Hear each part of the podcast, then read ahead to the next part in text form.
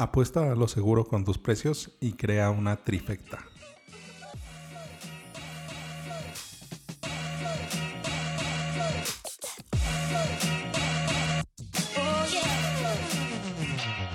Hola, ¿qué tal? Bienvenidos a Ventaja Podcast, el podcast en donde hablamos de principios, estrategias y tácticas para los negocios tradicionales, online y startups. El día de hoy vamos a hablar de la trifecta de precio. Si tienes alguna duda o comentario, entra a ventaja.com.mx diagonal contacto y házmelo llegar por medio del formulario.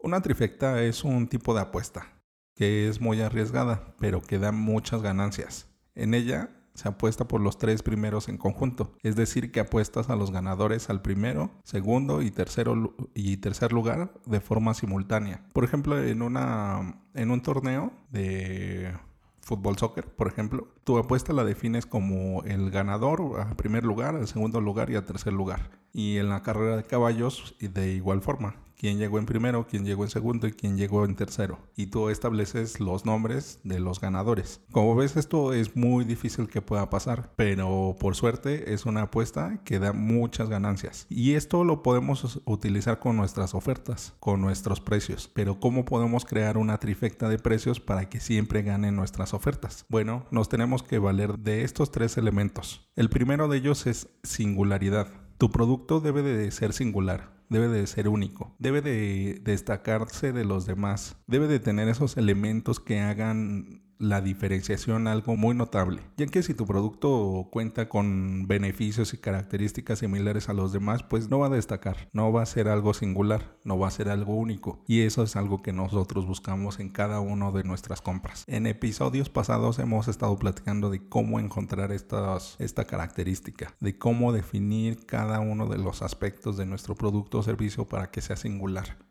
para que sea único. Así que te recomiendo que le des una escuchada a los episodios anteriores, porque para hacerlo único necesitas mucha retroalimentación de, de, tus clientes y por cierto encontrar ese viejo conocido del podcast que es el Product Market Fit o el encaje del producto con el mercado. Cuando se logra esta singularidad es cuando hemos alcanzado este este estatus de nuestro producto o servicio. Y no tiene que ser único por ser único, debe de serlo para cubrir de cierta forma las necesidades, los problemas, los deseos que quiere nuestro cliente. Así que no te vayas con la finta de que sea nada más algo diferente debe de ser singular. Pero en esta trifecta también debemos de trabajar la escasez, porque no tenemos el mismo impulso de comprar algo si esto está siempre disponible. Y esto lo puedes vivir muy de cerca cuando están las ofertas limitadas por tiempo, ya que si tú no estableces un horario o un margen de tiempo en el cual puedes adquirir este producto o servicio, pues se vuelve algo cotidiano, algo que no tiene la urgencia para ser consumido. Y esta escasez puede ser algo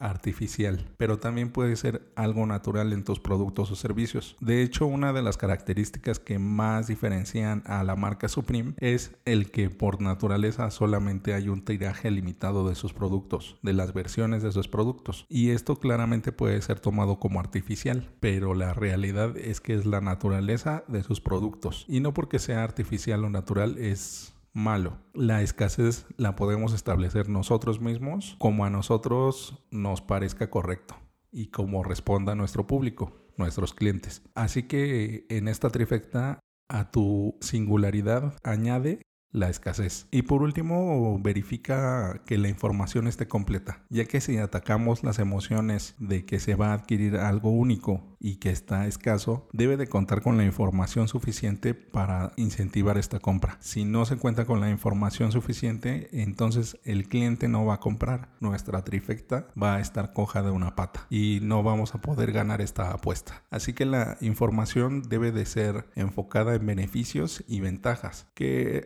ya lo hemos platicado, pero te lo recuerdo. Primero son las características, luego los beneficios y luego las ventajas, que es la consecuencia de una con otra. Primero define claramente cuáles son las características de, tu producto o servicio, luego define los beneficios con cada una de estas características y por último vas a encontrar las ventajas de estos beneficios. Así que esta trifecta de precio es una apuesta a lo seguro. Si tu producto o servicio no cubre estas tres características, estos tres beneficios, entonces puedes retomar la definición o el prototipo de tu producto o servicio para poder establecer estos tres elementos.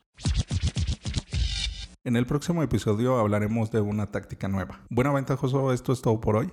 Antes de terminar, sigue la conversación. ¿Qué estrategias de precio usas? Recuerda dejar tu comentario en tu plataforma favorita. Al darle like en iBox y YouTube y dar 5 estrellas en iTunes, ayudas a otros a encontrar el podcast. Y recuerda, rífate como los grandes.